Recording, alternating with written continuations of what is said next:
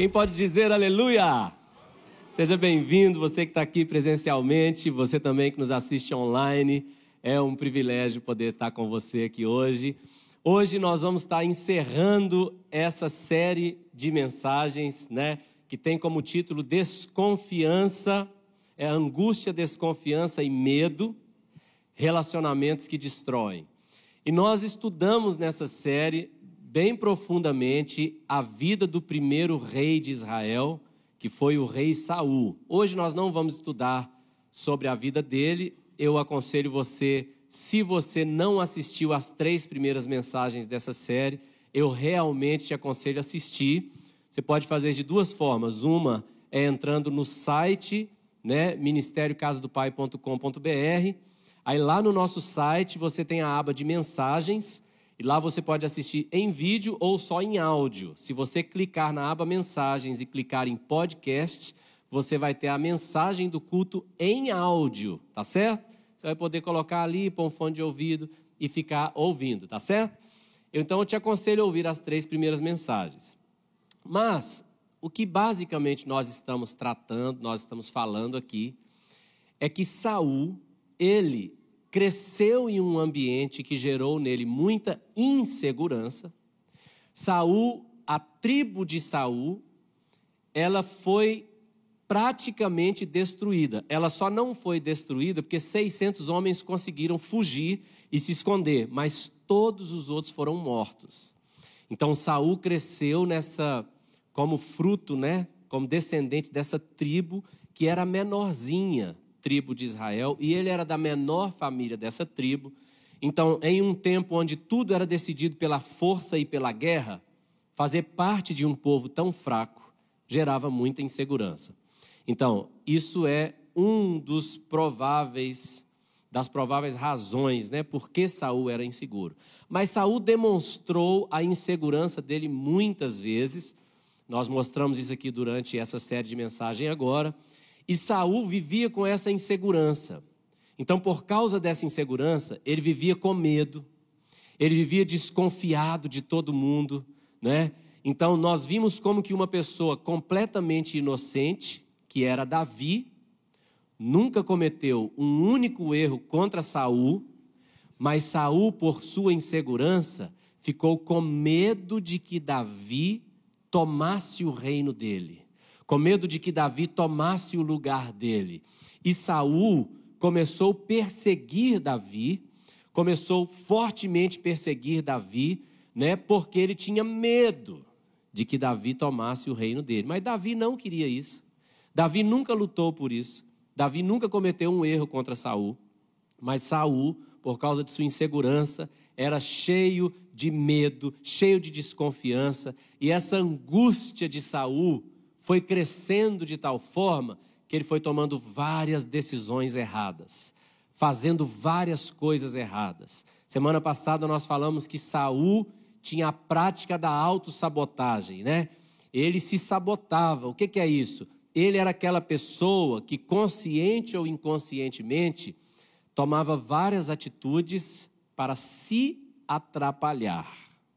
E a autossabotagem é uma coisa muito comum né, em pessoas dez que têm essas características que nós estudamos de Saul. O que, que é essa pessoa? É aquela pessoa que fala assim, ó, eu queria tanto que isso desse certo, mas vamos apostar que vai dar errado? E aí a pessoa começa a ter atitudes para fazer aquilo dar errado. Então eu falei aqui na semana passada, é aquela mãe que a filha conhece um rapaz e vai se casar com aquele rapaz, aí a mãe fala assim: queria tanto que o casamento da minha filha desse certo, mas vão apostar que vai dar errado? Aí ela começa a fazer tudo para dar errado. Ela começa a pegar no pé do genro, pega no pé do genro, pega no pé do genro. E o genro é uma pessoa maravilhosa, trata a filha com carinho, trata a filha com amor. Os dois estão lá, a filha e o genro servindo a Jesus juntos, cheios de alegria. Mas ela começa, pega no pé do genro, pega no pé do genro, pega no pé do genro, pega no pé do genro. Aí um dia o genro olha para a filha dela, né, para a esposa, e fala: Minha filha, sua mãe pega demais no meu pé. Aí a filha fala: Não fale da minha mãe. Hum. E a confusão está armada. E o que, que é isso? Isso é aquela mãe que disse, né? Queria tanto que isso desse certo, mas vamos apostar que vai dar errado. E aí começou a ter atitudes para fazer dar errado. Saul era assim. Queria tanto que o meu reino desse certo, mas vamos apostar que vai dar errado. Aí começava a ter um tanto de atitude, não preparava o exército para a guerra, ia consultar necromante sabendo que Deus condenava, Entendeu? Tomava a palavra daquele espírito maligno como sendo verdadeira, ficava cheio de medo, até que Saul acabou tirando a própria vida. Veja que a angústia, a desconfiança, o medo de Saul destruiu o relacionamento dele com um amigo inocente que era Davi. Davi era um amigo inocente a serviço de Saul. A angústia, a desconfiança e o medo de Saul destruiu o relacionamento dele com os próprios filhos, com a filha dele que foi dada em casamento a Davi, com o filho dele que era Jonatas. Pessoas que vivem essas situações, por mais que elas não queiram do fundo do coração, mas elas acabam destruindo os próprios relacionamentos. Não fala direito com o irmão, não fala direito com o pai, sabe? Não fala direito com a mãe, fala só o necessário dentro de casa, com as pessoas da mesma família. Começa a trabalhar numa nova empresa, rapidamente já começa, sabe, desconfiar de todo mundo. É aquele ali, sei o quê. Não fui com a cara daquele ali. Está entendendo? Quando eu vi aquela pessoa ali, ih, o santo não bate. Você está entendendo? E a pessoa acaba arruinando aquilo que poderia ser uma bênção. Isso não vai acontecer com ninguém aqui. Se já aconteceu, nunca mais vai acontecer de novo, em nome de Jesus. Então, hoje nós vamos só estudar os cinco remédios que nós já falamos aqui durante essa série, mas nós vamos aprofundar muito aqui no terceiro remédio e nós vamos comentar os outros. Né? O primeiro remédio que nós falamos aqui é que Pensar mal contra o próximo é pecado. Vamos falar isso? Zacarias 8,17 diz assim: ó, nenhum de vós pense mal no seu coração contra o seu próximo, nem ame o juramento falso, porque todas essas coisas eu aborreço, diz o Senhor. Então, o Senhor aborrece o juramento falso. O Senhor aborrece, o Senhor não gosta de gente que fica pensando mal contra o seu próximo. Pensar mal contra o seu próximo é pecado. O Senhor detesta isso, então nós não podemos fazer isso. Agora, talvez você fale assim: ah, pastor, mas isso aí é impossível, eu nunca pensar o mal contra o meu próximo. É impossível. Pois é, se nós pensarmos de acordo com a nossa mente mundana, com o nosso coração mundano, antes de Cristo nos dar um novo coração, antes de Cristo nos dar uma nova mente, antes do Espírito Santo vir morar dentro de nós, realmente é impossível nunca pensar o mal contra o próximo. Mas quando nós nascemos de novo pela fé em Cristo Jesus, que Cristo vai que Cristo nos regenerou, ou seja, ele nos gerou de novo, ele nos fez de novo nós fomos feitos nova criatura, segundo a imagem do próprio Cristo, aí, meu amigo, é totalmente possível nós nunca pensarmos o mal contra o próximo. Por quê? Por causa do segundo remédio que nós falamos aqui. O Senhor me deu um novo coração. Você pode falar isso comigo? O Senhor me deu um novo coração. Então, Ezequiel, capítulo 36, versículo 26, a promessa do Senhor é assim, ó: dar-vos-ei coração novo, e porei dentro de vós espírito novo. Tirarei de vós o coração de pedra, e vos darei coração de carne. Então, aquele coração de pedra, aquele coração duro, que não perdoa, que guarda rancor, sabe, que nunca pede perdão, aquele coração duro isso não está mais dentro daquele que nasceu de novo pela fé em Cristo Jesus. Ninguém que recebeu Jesus como seu Senhor tem mais um coração de pedra. Você tem um novo coração que o Senhor te deu. E esse novo coração é capaz de perdoar, é capaz de amar, é capaz de pedir perdão. Tem algumas frases sobre perdão que eu gosto muito. Uma é do pastor Cote. Imagina que isso aqui é uma água envenenada. Aí eu bebo a água envenenada. O pastor Cote fala assim: não perdoar é a mesma coisa que beber veneno e esperar que o outro morra. Então a pessoa que não perdoa, ela fica esperando o mal acontecer com o outro, mas na verdade o mal está acontecendo é com ela. Tem um amigo meu, ele não vai demorar muito vir aqui também, que é o Hudson, eu gosto demais, ele falava a frase assim: Não perdoar é igual pegar a pessoa que você não perdoa colocar ela dentro de uma cela, dentro de uma prisão e fechar a porta lá, preso com ela. então agora você vai ficar preso com a pessoa que você não perdoa. Está entendendo? Tem outra também que eu gosto, que é essa aqui. Não perdoar é amarrar a pessoa no seu braço. Por quê? Porque a pessoa que você não perdoa, querido, você deita na cama, põe sua cabeça no travesseiro, ela está lá com você, na sua cabeça.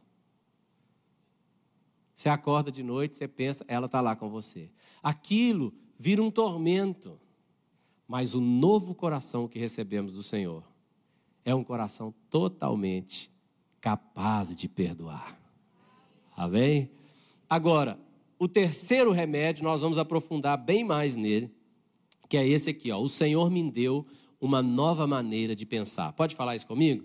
O Senhor me deu uma nova maneira de pensar. Então, Colossenses capítulo 1, capítulo 3, versículo 2 diz assim: Portanto, se foste ressuscitados juntamente com Cristo, buscai as coisas lá do alto, onde Cristo vive, assentado à direita de Deus. Pensai nas coisas lá do alto e não nas que são aqui da terra. Veja bem, eu falei aqui semana passada. Nós vamos pensar nas coisas lá do alto. Lá no alto aonde? Lá no alto é lá na nuvem? Não. Ele falou aqui, lá no alto, aonde Cristo vive. Então é lá nesse lugar. Então, eu vou pensar nas coisas lá do alto. Você consegue imaginar, por exemplo, Jesus, que está sentado à direita de Deus, olhando para Deus Pai e falando assim: Ei, Deus Pai, eu que morri na cruz, eu que tinha que estar sentado no seu trono aí, você que tinha que estar à minha direita, porque fui eu que morri na cruz. Você consegue imaginar esse tipo de pensamento em Jesus? Você consegue imaginar os anjos, né? Por exemplo, Gabriel olhando para Jesus e falando: Ah lá, Jesus está se achando, só porque ressuscitou. Você consegue imaginar esse tipo de pensamento? Não existe esse tipo de pensamento. A Bíblia diz que todo dom perfeito, toda boa dádiva, todo dom perfeito, desce lá do alto, descendo do Pai das luzes. Então, tudo que é bom, tudo que é santo, tudo que é puro, tudo que é louvável, é o que está lá no alto. Então, pensar nas coisas lá do alto é pensar com pureza, pensar com amor, pensar no que é bom, pensar no que é melhor. Você está entendendo o que eu estou dizendo? Agora, qual é o tipo de pensamento? Pastor, me explica. Como que é pensar nas coisas lá do alto. Então vou te explicar. Alguém está aí agora com seus olhos naturais, vendo Jesus? Está vendo o trono de Deus? Alguém está vendo com os olhos naturais Jesus assentado à direita de Deus? Não, não está. Então, você, para pensar nas coisas lá do alto, você tem que aprender uma coisa, que é pensar pela fé. Então, fala comigo: pensar pela fé. Então já vamos começar a exercitar a fé. Fala comigo assim, ó. Eu vou pensar pela fé. Eu vou te explicar o que, que é pensar pela fé. Eu vou te, te dar um exemplo aqui.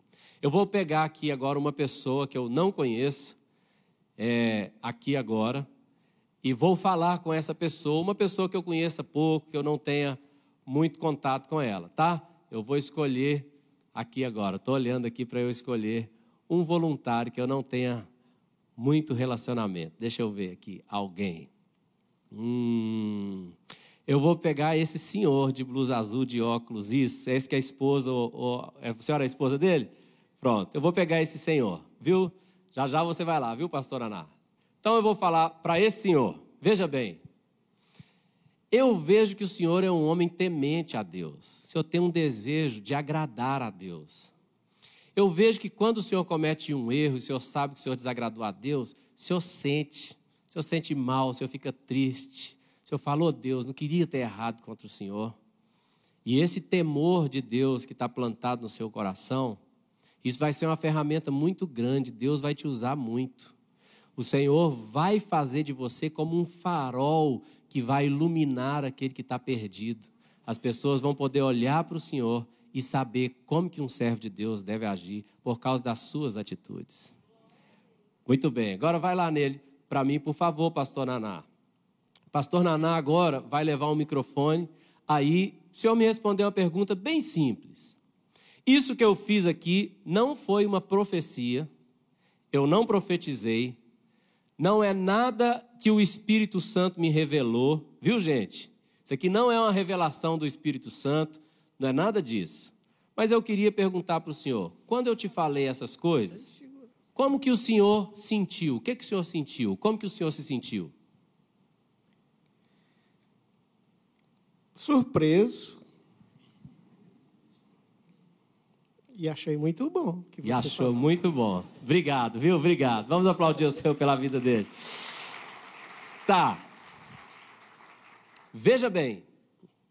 O que eu fiz, como eu já disse, não é uma revelação do Espírito Santo, nem uma profecia. O que, que é isso? Isso aqui é pensar pela fé. Deixa eu te explicar. Hebreus capítulo 11, versículo 1 diz assim: Ora, a fé é a certeza das coisas que se esperam e a convicção de fatos que não se veem. Então, deixa esse versículo em todas as telas para mim. Eu espero que esse homem seja do jeito que eu falei. E pela fé, eu sei que esse homem buscando a Deus, ele pode ser tudo o que eu falei. Agora, onde ele está agora? Num culto, né? Fazendo o que aqui? Buscando o diabo que não é.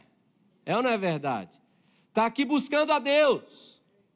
Então eu já sei pela fé eu já posso ver esse homem do jeito que eu falei aqui. Um homem temente a Deus, um homem que quer acertar com Deus, um homem que se errar com Deus, ele fica triste, se arrepende, pede perdão, um homem que quer honrar a Deus.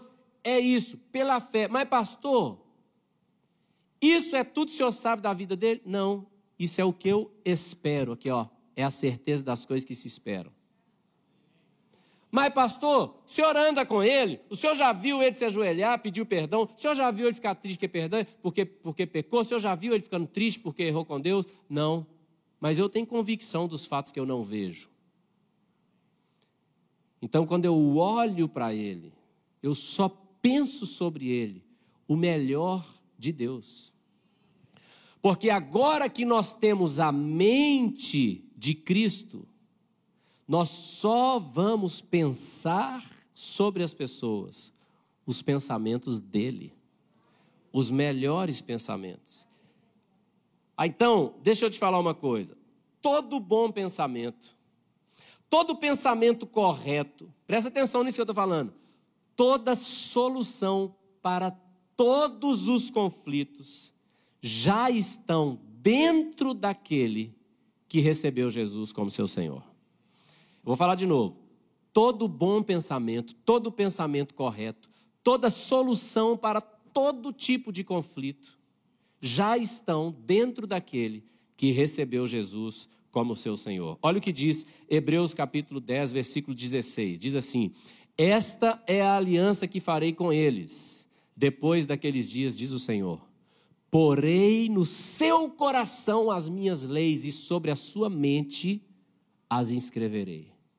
Então, a promessa do Senhor para nós é que as leis do Senhor já foram colocadas, já foram postas nos nossos corações, já estão escritas na nossa mente. Quem pode dizer amém? É por isso que eu falei semana passada que o apóstolo Paulo, depois que se converteu, se tornou apóstolo de Cristo, ele nunca tinha ido a Roma ainda. Roma, naquela época, tinha uns poucos cristãos, a igreja estava concentrada em sua maior parte em Jerusalém.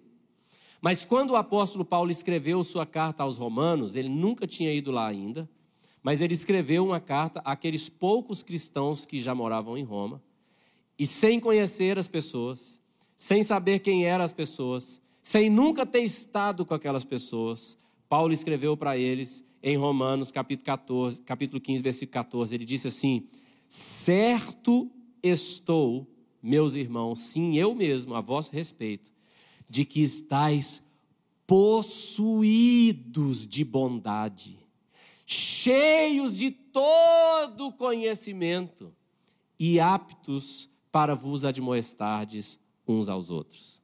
Como que o apóstolo Paulo fala isso de alguém que ele não conhecia?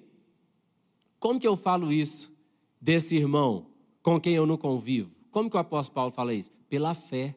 Como que o apóstolo Paulo fala assim, ó, eu sei que vocês estão cheios de todo conhecimento. Paulo não falou assim, eu acho que talvez vocês tenham um pouquinho de conhecimento. Não, ele falou, eu estou certo eu estou certo, que vocês estão cheios de todo conhecimento. Por quê? Porque Paulo sabia que a promessa do Senhor é que as leis do Senhor seriam postas em nosso coração e escritas na nossa mente. Uma pessoa chega aqui entrega a vida dele a Jesus hoje, nunca leu a Bíblia, mas ele vem aqui, entrega a vida dele a Jesus, recebe Jesus como Senhor e Salvador. Quando ele sai por aquela porta, ele já sabe tudo que agrada a Deus e tudo que desagrada. Ele já sabe o que ele tem que parar de fazer. Nenhum pastor falou com ele, nenhum líder falou com ele que ele tem que parar de fazer isso e aquilo. Ele sai e ele sabe que ele tem que parar. Por quê? Porque quando ele recebeu o Senhor na sua vida, tudo foi colocado dentro dele. Todo bom pensamento, toda sabedoria, todo conhecimento está dentro de você, que nasceu de novo pela fé. Amém, meu amado? Então, eu tenho essa pergunta aqui agora para te fazer. Que é essa pergunta aqui, ó. Como induzir o nosso coração a não pensar o mal contra o próximo? Isso aqui é muito interessante, muito importante. Como induzir o nosso coração a não pensar o mal contra o seu próximo? Você sabia que você pode induzir o seu coração você pode inclinar o seu coração a não pensar o mal contra o seu próximo. Você sabia disso? E se você fizer isso, a sua vida vai ser uma bênção. Se você induzir, se você conduzir, levar o seu coração a nunca pensar o mal contra o seu próximo. Então, olha aqui, Romanos capítulo 12, versículo 17 e 18, diz assim: Não torneis a ninguém mal por mal. Agora lê para mim essa palavra grifada aí. Lê essa palavra de novo. Só mais uma vez. Esforçai-vos por fazer o bem perante todos os homens. Você está vendo que exige um esforço? Então, quando alguém fizer mal contra você, você não faz o mal contra ela de volta. Tá certo? Mas você se esforça para fazer o bem perante todos os homens. Aí ele continua, o próximo versículo se possível, quanto depender de vós, tende paz com todos os homens.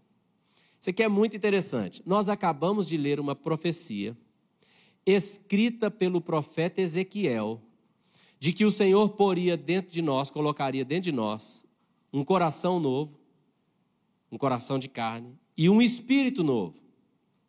Mas olha o que, que o próprio profeta Ezequiel disse Lê comigo aí, 18, 31, olha lá. Lançai de vós as vossas transgressões com que transgredistes, e criai em vós coração novo e espírito novo. Pois por que morreríeis, ó casa de Israel? Ué, pera lá. O Senhor vai pôr um coração novo ou eu tenho que criar um coração novo? O Senhor vai pôr dentro de mim um espírito novo ou eu que vou ter que criar esse espírito novo? Ué, pastor, fiquei confuso agora. Pois é, a, confusão vai acabar já já. Pera lá. Colossenses capítulo 3, versículo 5 diz assim: Fazei, pois, morrer a vossa natureza terrena. Prostituição, impureza, paixão lasciva, desejo maligno e a avareza que é a idolatria. Ô, é pastor, pera lá. Mas o senhor não disse esses dias que nós morremos e fomos sepultados com Cristo na morte pelo batismo? Nós não lemos aqui, esses dias para trás, que nós morremos para nós mesmos? Que agora a vida que nós vivemos não somos nós mais vivendo, mas é Cristo que vive em nós? Então, pera lá, pastor. Eu morri, fui sepultado. Como é que agora está falando fazer e morrer? É um ou outro? Vou te falar já já. Versículo 8, olha o que, que diz. Agora, porém, despojai-vos igualmente de tudo isto: ira, indignação, maldade, maledicência, linguagem obscena do vosso falar. Você está vendo que isso aqui é tudo que as pessoas fazem contra os outros? E que elas sentem contra os outros? Olha lá, ira. Está vendo? Despojai-vos da ira. De que mais? Indignação. Despojai-vos da indignação. Aí depois da ira e da indignação, da maldade. Aí depois da maldade, da maledicência. Depois da maledicência, da linguagem obscena do vosso falar. Ele está falando despojai-vos. O que é despojar? Despojar é assim: você guerreia, ganha a guerra, depois de ganhar a guerra, você vai lá e pega os bens que o inimigo tinha. Isso é o despojo. Despojar disso aqui significa você vai guerrear contra a sua própria, contra essa natureza pecaminosa, você vai vencer essa guerra e você vai arrancar esse negócio fora da sua vida. Tá certo? Mas a pergunta é, pastor Gilson, eu já morri ou eu tenho que fazer morrer essa natureza pecaminosa? O Senhor me deu um novo coração ou eu tenho que fazer nascer em mim um novo coração? Um ou outro? Pois é, as duas coisas. Eu vou te explicar. Imagine que uma pessoa estava lá na casa dele, e aí estava mexendo na cozinha e ele cortou a mão e deu um corte bem feio na mão, tá certo? Muito bem, foi lá, fez um curativo lá e tal. No outro dia, essa pessoa veio para o culto. Quando ela chegou aqui no culto, ela recebeu a palavra, ela ouviu a palavra, Deus deu a ela entendimento, revelação, e ela falou: Uau, eu quero nascer de novo pela fé, eu vou entregar minha vida a Jesus. E ela entendeu que se ela entregasse a vida a Jesus, tudo seria novo, ela ia nascer de novo pela fé, ela ia ser regenerada, uma nova pessoa. Ela entendeu, entregou a vida a Jesus. Quando ela terminou de entregar a vida a Jesus, obviamente, o Senhor regenerou aquela pessoa, ela é uma nova criatura. Aí ela terminou de fazer aquela oração, abriu os olhos. O machucado sumiu ou está lá? Está lá? Mas ela não foi feita nova?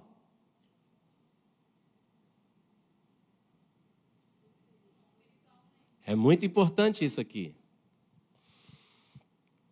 Quando o Senhor nos regenera, Ele nos recria.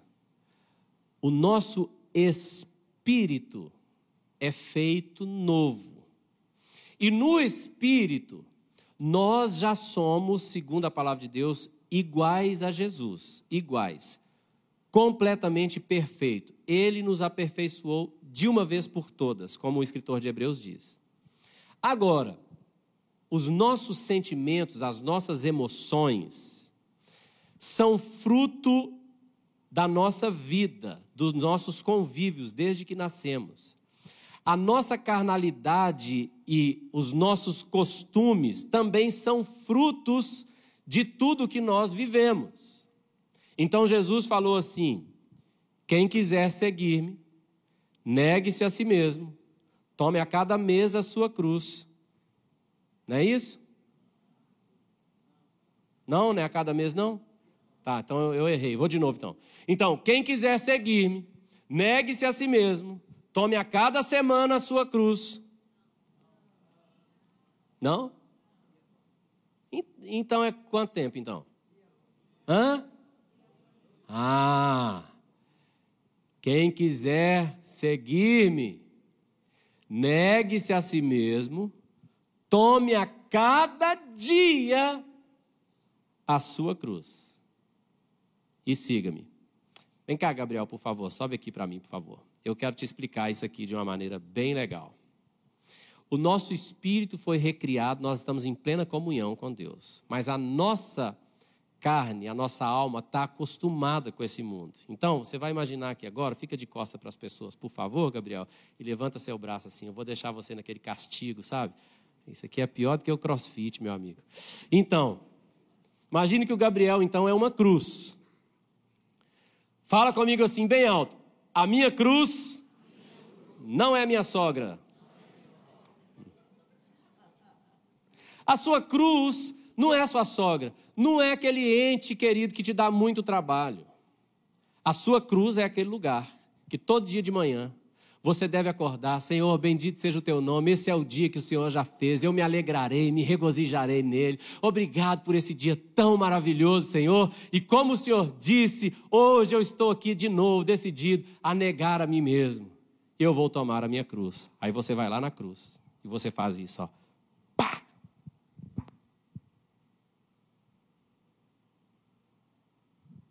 Você crucifica a sua carne a sua vontade, a sua carnalidade, os seus sentimentos, os seus desejos.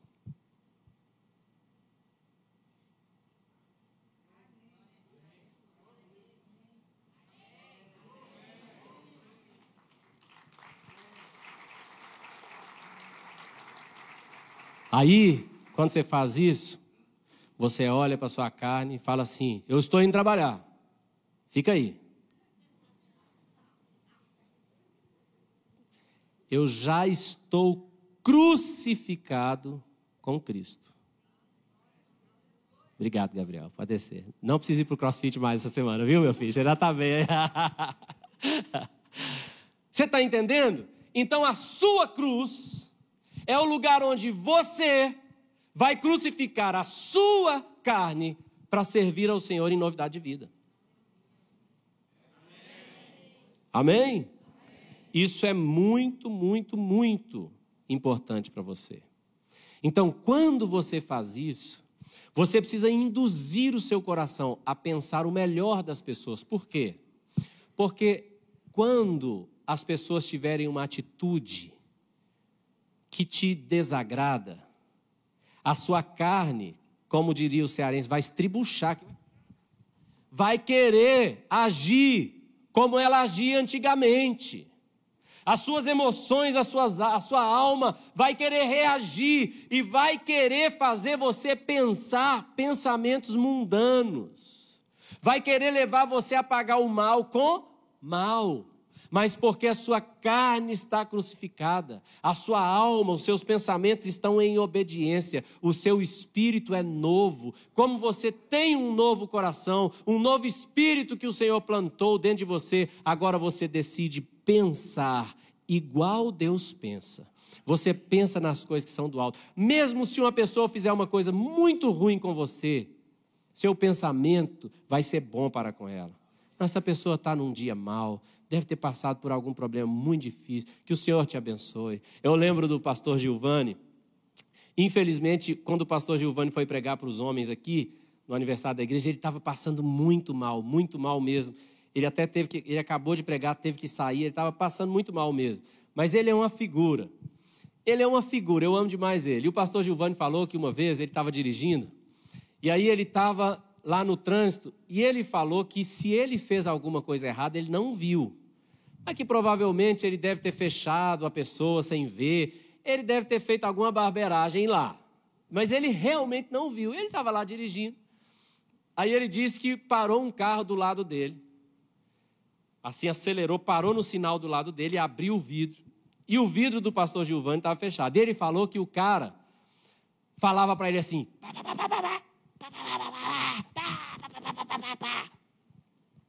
ele falou que ele não estava ouvindo, que o vidro dele estava fechado, né? Aí ele falou que quando o cara estava assim, que ele estava ouvindo o cara falar assim: Sua mãe é linda demais! Você é maravilhoso! Seu carro é muito lindo! Como você faz para ter um carro tão bonito assim?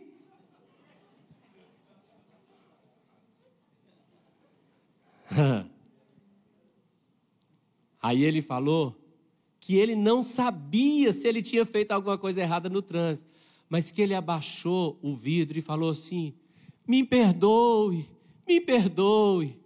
Eu não sei o que eu fiz, mas me perdoe, me perdoe. Aí ele falou que o cara foi baixando assim e tal, e foi embora.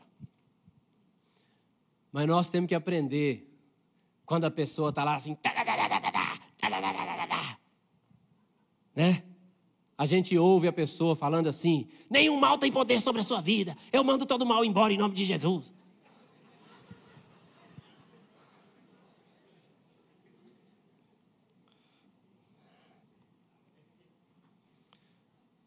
Pensar como o Senhor pensa.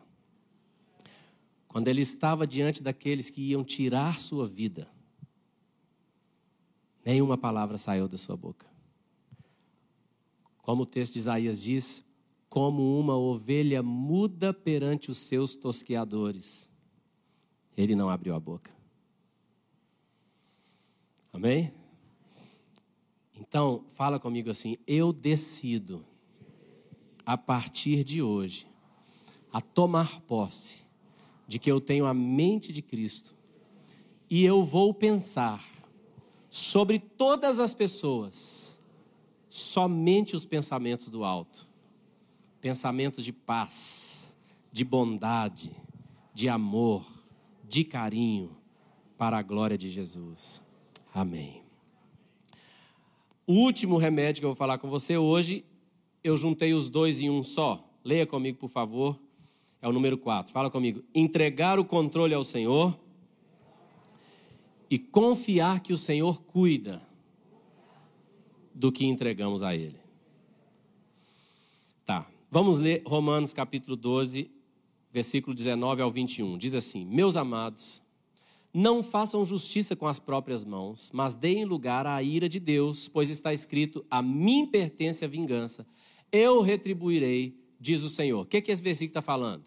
Fizeram mal contra você, fizeram injustiça contra você, fica tranquilo. O Senhor está te vendo, e o Senhor é justo, e o Senhor vai te abençoar, o Senhor não vai te deixar no dano, deixa o Senhor cuidar. Próximo versículo, versículo 20, ele fala: faça o contrário. Se o teu inimigo, se o teu quê?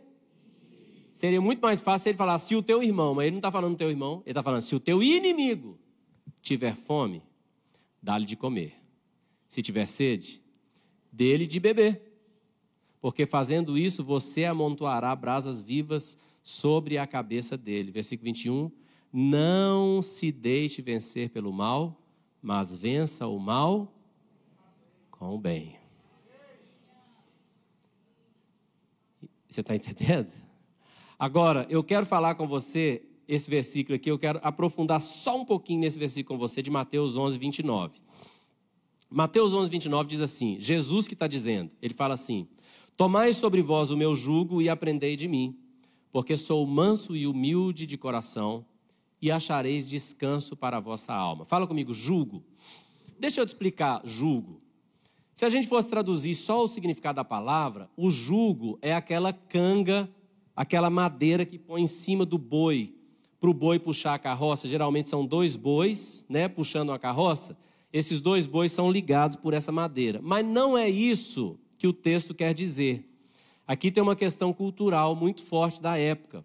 Porque o julgo de um mestre, de um rabino, Jesus era um rabino, por isso você vai ver a, a, os discípulos chamando ele mestre, mestre, né?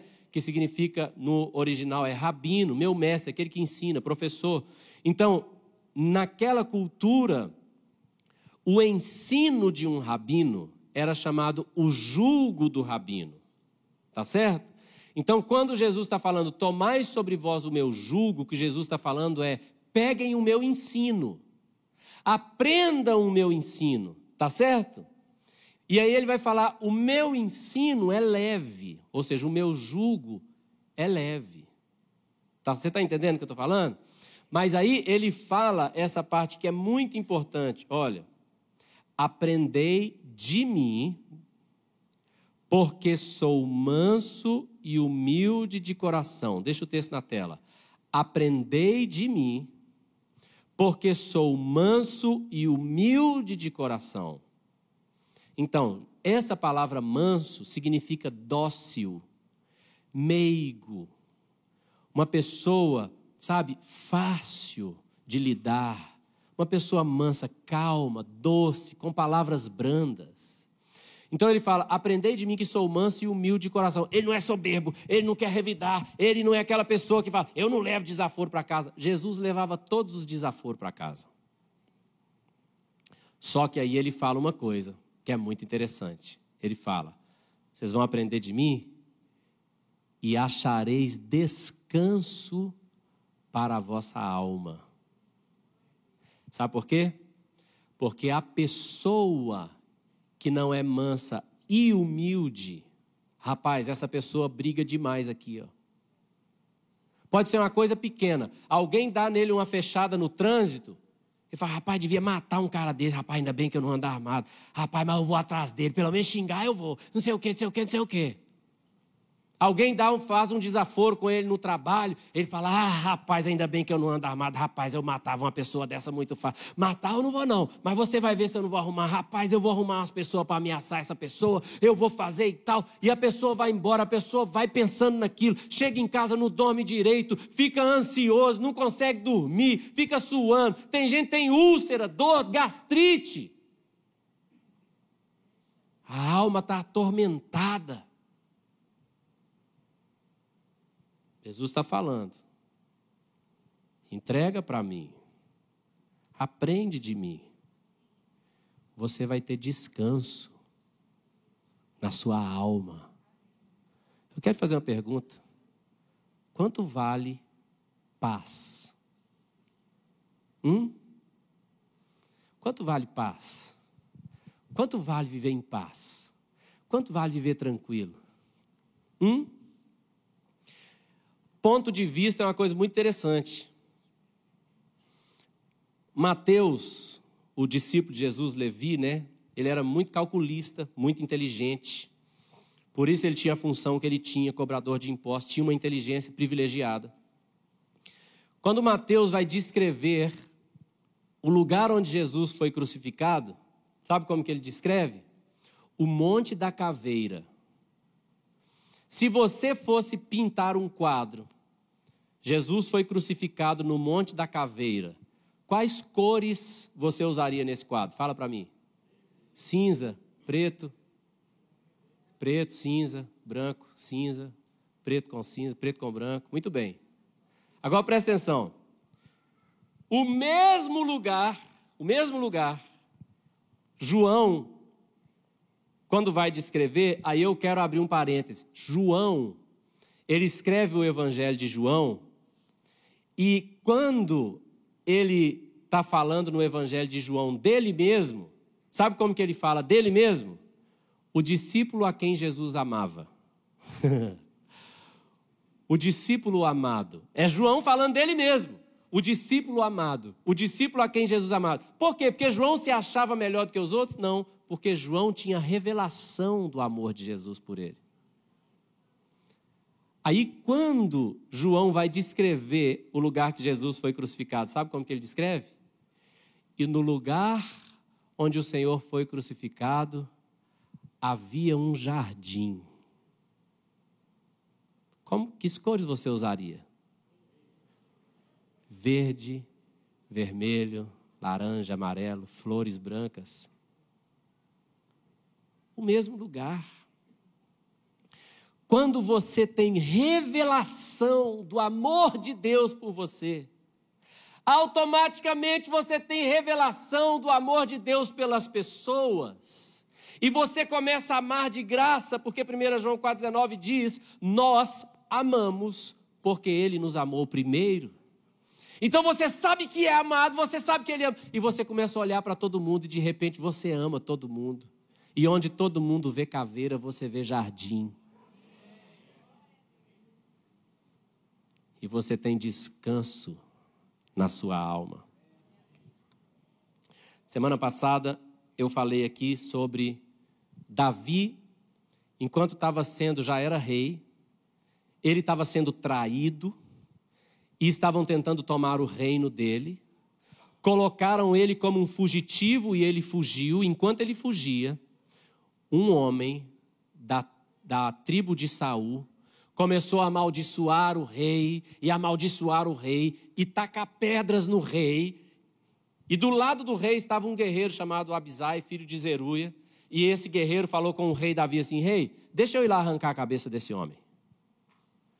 E Davi falou assim: Calma, rapaz, não faz isso não. Quem sabe é Deus. Quem sabe Deus está deixando ele fazer assim para que através da humilhação que eu estou passando hoje, Deus possa me abençoar depois. E segundo Samuel 16, 12, Davi disse assim: Talvez o Senhor olhará para a minha aflição, e o Senhor me pagará com bem a sua maldição desse dia. Sabe que Saul achava, o rei Saul, achava que ele tinha que fazer tudo dar certo. Eu tenho que fazer minha família dar certo. Eu tenho que fazer o reino dar certo. Porque eu sou o rei. Eu tenho que ser grande e forte. Eu tenho que ter uma postura intimidadora para todo mundo ter medo de mim. Para que ninguém me tome o reino. Só que no fundo ele era inseguro. E ele sabia que ele não tinha capacidade de fazer o reino dele dar certo. Ele sabia que ele não tinha capacidade de fazer a família dele dar certo. Pois é. Davi talvez ele até poderia pensar que ele também não era capaz. Só que no coração de Davi, Davi não tinha que ser capaz. Davi tinha descanso, porque no coração de Davi, todo o sucesso da vida dele não era baseado na própria capacidade, mas era baseado na capacidade de Deus. Então Davi não pensava, o inimigo está vindo, eu tenho que ser forte, eu tenho que ter um escudeiro com um escudo muito grande. Sabe o que, que Davi falava? O inimigo está vindo. O Senhor é o meu escudo e a minha fortaleza, a rocha em quem confio. Eu, eu não tenho pressão de fazer dar certo. Davi, vão tomar o seu reino. Ele falava: O reino não é meu, eu não lutei para tê-lo, não lutarei para mantê-lo. Aquele que me entregou é poderoso para preservar. E Davi vivia em descanso. eu falei aqui na semana passada. No dia que Absalão estava perseguindo Davi para matar Davi, Davi teve uma noite de sono maravilhosa e escreveu um salmo lindo, que é o salmo de número 3. Naquele salmo ele escreveu: Quando eu deito, eu logo pego no sono, porque só o Senhor me faz repousar em segurança. Ora, ele está sendo perseguido, tem um exército atrás dele. Mas por que ele está seguro? O Senhor é o meu refúgio e a minha fortaleza o socorro bem presente na hora da angústia. Então eu não preciso revidar, eu não preciso ir com a minha justiça própria, porque eu já sei que a minha justiça diante da justiça de Deus não passa de um trapo da imundícia. Eu já sei que a ira do homem não opera a justiça de Deus. Então eu vou confiar. Tá. Agora olha aqui. Uma pessoa me perguntou isso aqui, e essa pergunta é válida. Confiar, então, é lavar as mãos e não fazer nada. Então, pastor, eu confio é, que Deus vai consertar meu casamento, então eu não tenho que fazer nada, né? Só deixar nas mãos de Deus. É isso? Não. Confiar não é parar de fazer tudo. Confiar é começar a fazer só o que o Senhor deixou escrito para nós.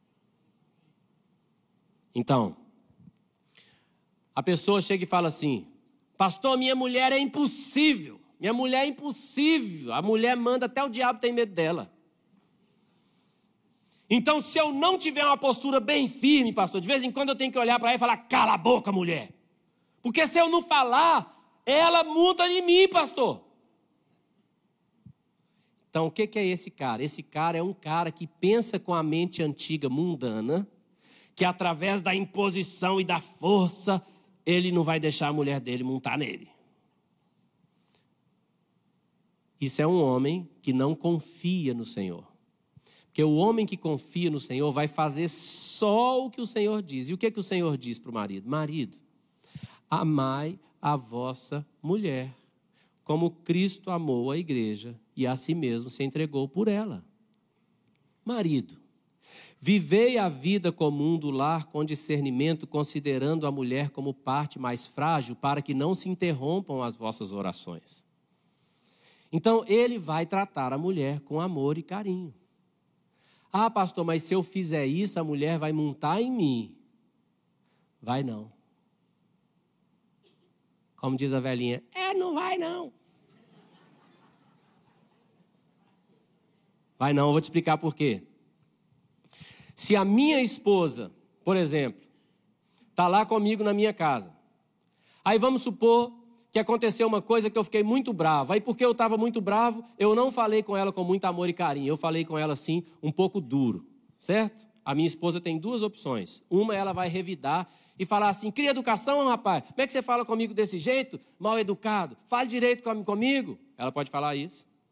E aí, o que, é que ela está fazendo? Ela não está confiando na palavra e está resolvendo do jeito dela. Ou ela pode confiar na palavra, se calar, ficar quietinha o Senhor é a minha justiça, não é assim? Eu estou falando de algo que já aconteceu lá em casa, viu? A minha esposa, ó, quietinha. Aí fomos dormir, aí como de costume eu fui orar. Aí cheguei lá, diante do Senhor, à noite, fui orar. Ó oh, Senhor, maravilhoso Deus, estou aqui para ficar contigo. Ouça a minha oração. Aí nessa hora Deus virou cearense e falou assim: Eu mesmo não. Quer falar comigo? Suas orações estão interrompidas. Porque está escrito: viver a vida como um do lar, com discernimento, tratando a mulher como parte mais fácil, para que não se interrompa as suas orações. Quer falar comigo? Vai lá e fala com ela primeiro.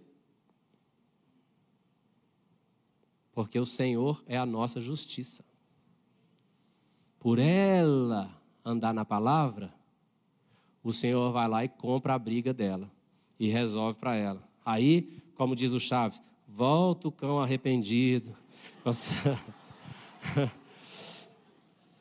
Pedir perdão para a esposa. Você está entendendo? Sempre vale a pena confiar e fazer só o que a palavra nos diz. Sempre vai dar certo. Agora, eu quero ler dois versículos com você para terminar essa mensagem. O primeiro versículo é a genealogia de Jesus Mateus capítulo 1, versículo 1, diz assim: Livro da genealogia de Jesus Cristo. Jesus Cristo o quê? Filho de Davi. O Davi que confiou no Senhor, o Davi que fez do Senhor sua fortaleza, que fez do Senhor o seu esconderijo, o Davi que não lutou para o reino, teve a promessa mantida que jamais faltou um descendente de Davi no trono de Israel. E agora, não apenas no trono de Israel, mas o Rei dos Reis e Senhor dos Senhores, Jesus Cristo, é chamado Filho de Davi. Será que vale a pena confiar no Senhor? Será que vale a pena andar na Sua palavra? Último versículo dessa série, eu quero te pedir para ler comigo de pé.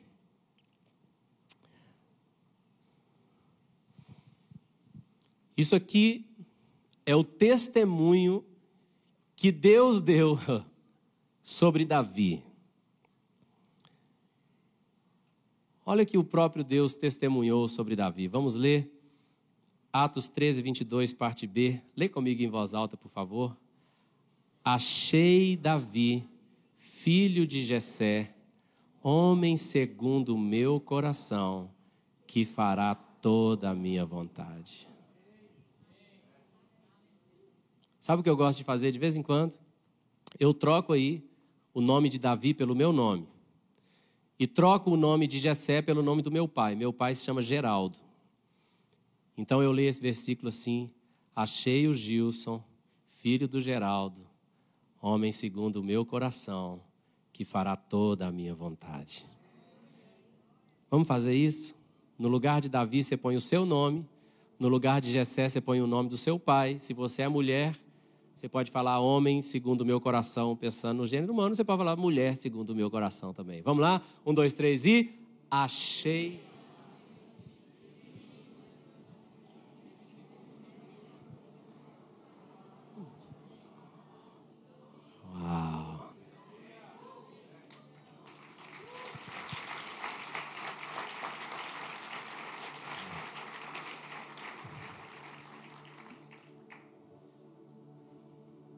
Olha o que eu vou dizer. Eu estou certo a vosso respeito, sim, eu mesmo, que vocês estão possuídos de bondade, que vocês estão cheios de todo conhecimento e aptos para admoestar uns aos outros. Vocês já têm isso. Aprendam de Jesus que é manso e humilde. Vocês vão achar descanso. Chega de guerra na alma, gente. Chega de ficar brigando com os outros no travesseiro. Chega de tanta ansiedade, de tanta angústia. Chega de ter medo de não perder, sabe, de não vai dar certo, medo de perder as coisas. Chega de ficar desconfiando dos outros. Quando tudo está nas mãos do Senhor, se alguém quiser pegar o que é meu, vai ter que tomar das mãos dele. Porque tudo que eu tenho está nas mãos dele. Então, se alguém quiser pegar o que é meu, vai ter que tomar das mãos dele. Você está me entendendo?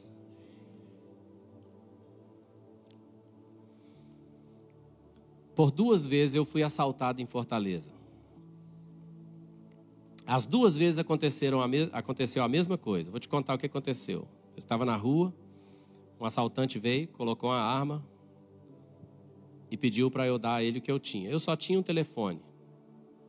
Enquanto ele estava com a arma apontada para mim, eu fiquei pregando para ele, pregando para ele. Aí tinha uma construção perto, o pessoal começou a gritar, gritar lá. Dá ele logo, rapaz, você vai morrer, não sei o quê. Os pedreiros lá gritando, todo mundo. Aí ele ficou meio apavorado assim, bateu a mão no meu telefone e saiu correndo na bicicleta que ele estava. Um minuto ou menos de um minuto depois, parou uma viatura da Polícia Civil de um pessoal que eu conhecia, de uma delegacia que eu conhecia, que de vez em quando eu ia lá pregar para os presos que ficavam na delegacia. Então eles me conheciam.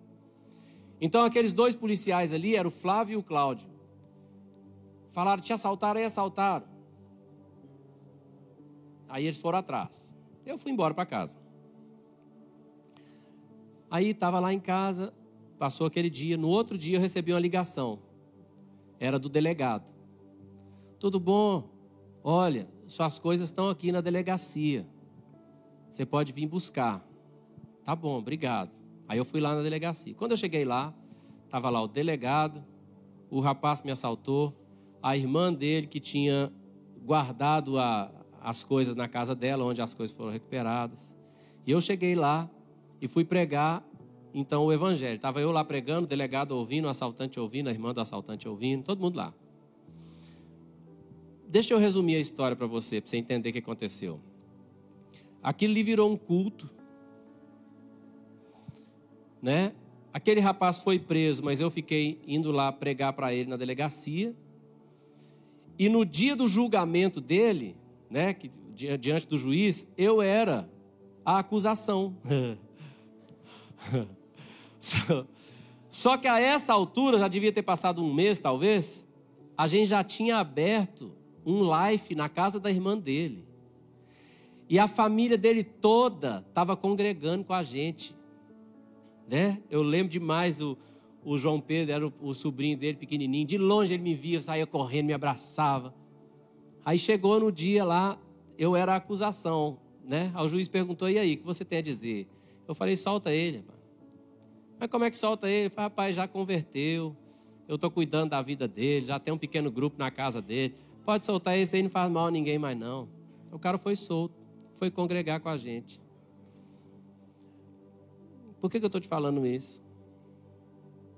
Porque para tomar o que é meu, tem que pegar nas mãos dele. Porque eu não tenho nada que não esteja nas mãos dele. Então eu estou te dizendo, coloca tudo nas mãos dele. E confia que você só vai andar cada passo na palavra. A palavra diz para fazer, eu faço. A palavra diz para não fazer, eu não faço. Você vai ser invadido pelos pensamentos do céu. Eu sempre falo isso. A primeira bênção da salvação não é que você vai morar no céu, é que o céu vem morar em você. Depois você vai morar no céu, mas agora o céu já mora em você. Você tem coragem de entregar tudo e descansar? Então levanta suas mãos assim, ó. E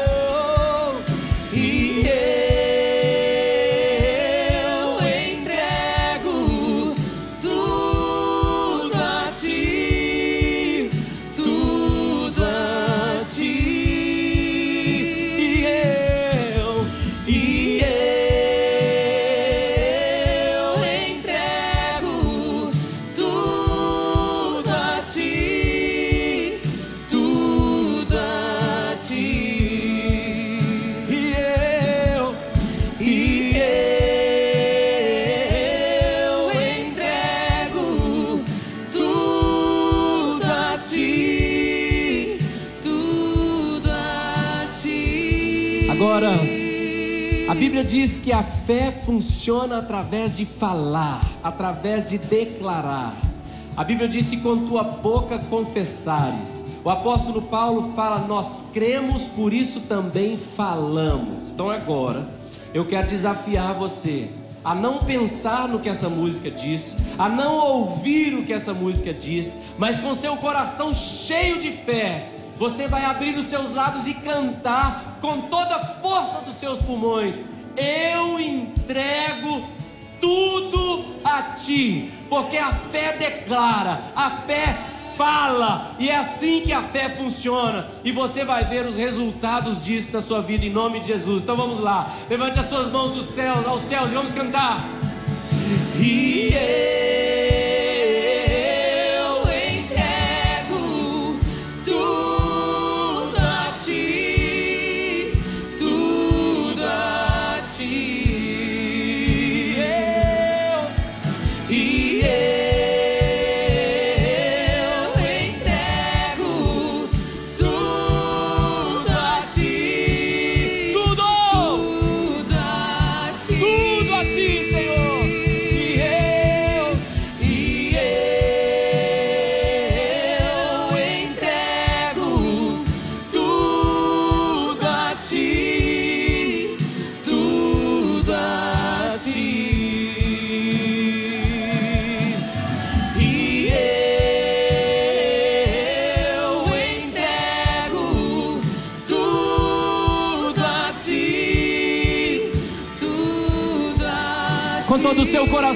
toda a sua força, mais uma vez.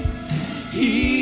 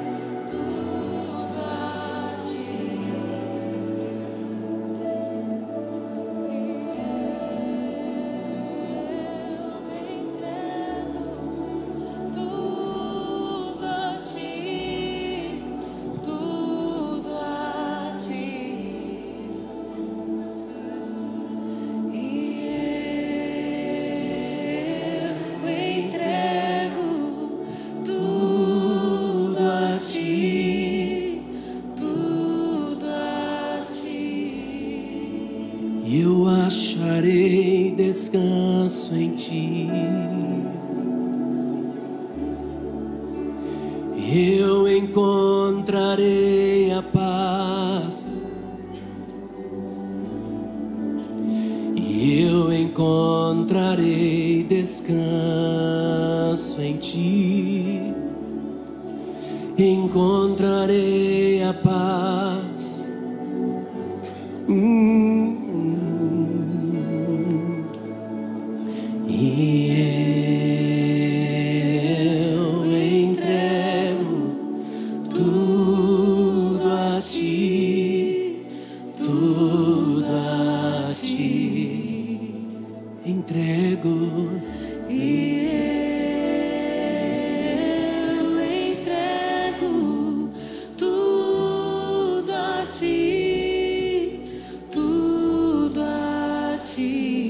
Eu entrego a minha família, os meus relacionamentos. Eu entrego, tudo a ti, Senhor. O meu futuro, tudo, em tuas mãos.